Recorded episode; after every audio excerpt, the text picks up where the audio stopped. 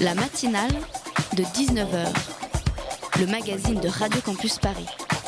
Du lundi au jeudi jusqu'à 20h. Chers auditrices, chers auditeurs, en manque d'une chronique pour ce soir, j'ai hurlé oui, j'ai hurlé mon désespoir à la lune et j'ai été entendu. Il a surgi de l'obscurité tout en muscles saillants et virilité humble. Pitoum nous a rejoint en studio pour parler du réel, le vrai, le concret, celui qu'on peut toucher du bout de l'oreille. Lâchez-vous, mon vieux.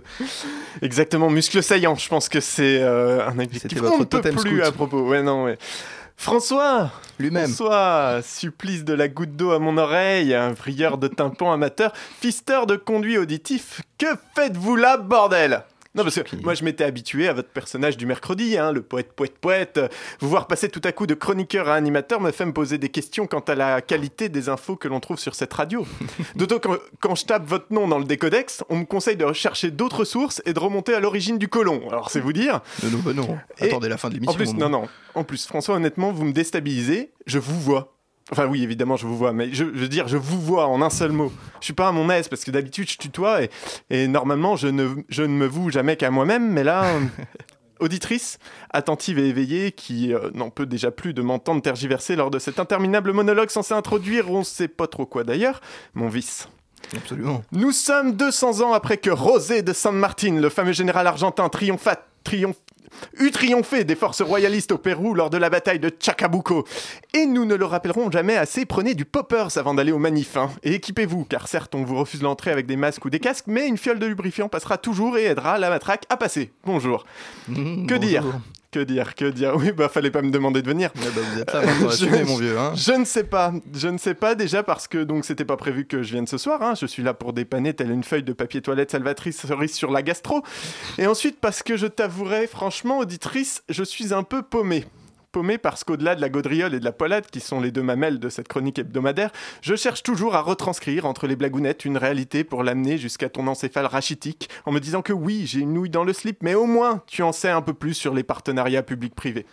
Sauf que voilà, voilà la réalité en ce moment, bah, c'est un concept euh, plutôt flou. Clairement. Prenons un exemple un peu original, François Fillon. C'est quoi la réalité de l'affaire Fillon? Parce qu'en fonction d'où tu regardes, tu peux avoir des gens qui parlent d'un complot qui vise à fragiliser le futur président, et d'autres un cas accablant d'abus de biens sociaux et de détournement de fonds publics. Et qui suis-je pour dire lequel des deux a raison? Pour Fillon, il n'y a, d'après ses, enf- pardon, d'après ses avocats, d'après ses avocats, juridiquement, aucune raison de le mettre en examen, Ben non. alors que le JDD annonce que le parquet financier s'apprête à lancer des poursuites. Qui croire? Y a-t-il seulement une vérité? Est-elle ailleurs? Et si la vérité est ailleurs, est-ce un Chanel? Tant de questions qui tellent des guerriers Maasai. c'est bien. Oui, ça, ça me plaît beaucoup. J'ai dit, hein, Non, non, je, je- je comble, je comble. Il y a ceux qui disent qu'il avait le droit de palper sévère grâce à son entreprise de conseil puisqu'il y travaillait avant son mandat, et ceux qui soulignent qu'elle a été créée dix jours avant son élection en tant que député. Retenez bien ça, François. La réalité, en fait, c'est comme le point G. C'est une question d'angle. Peut-on dire, qui de ceux qui encensent le modèle allemand ou de ceux qui le fustigent ont raison? On peut ou non voir le quart des actifs dans la précarité en fonction de comment on place ses œillères. Peut-on affirmer que rester dans les traités européens actuels empêchera de mener une véritable politique écologique comme le soutient la France insoumise, ou qu'au contraire on peut la mener au sein de l'Europe comme les Verts l'affirment? D'après Bernard Cazeneuve, le gouvernement fait tout embrasse. oui, on lui fait des gros poutous. De- le gouvernement fait tout pour restaurer la confiance entre la police et la population, mais d'après la population, la confiance de la police a une forme phallique et fait mal aux genoux. Mmh. Qui doit-on croire quand les instances officielles nous affirment une chose, notre ex sur Facebook une autre, et enfin le Gorafi une troisième? Peut-on comparer la sensation d'un petit doigt dans le cul le matin sous la douche au bonheur qu'en procure deux? Il y a aujourd'hui des positions aussi irréconciliables que le 69 et la levrette. Alors que faire? Que faire?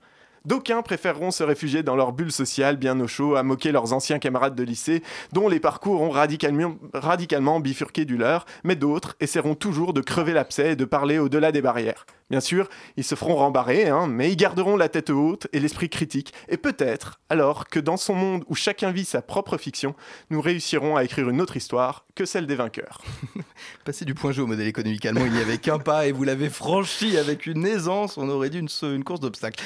Merci, euh, Pitoum, euh, d'être euh, d'être D'être passé. beaucoup trop court D'être beaucoup trop court, mais pas du tout. Voyons, vous croyez que je meuble? Est-ce que j'ai la tête d'une personne qui meuble? Il est 19h59, la matinale de 19h, c'est terminé. Je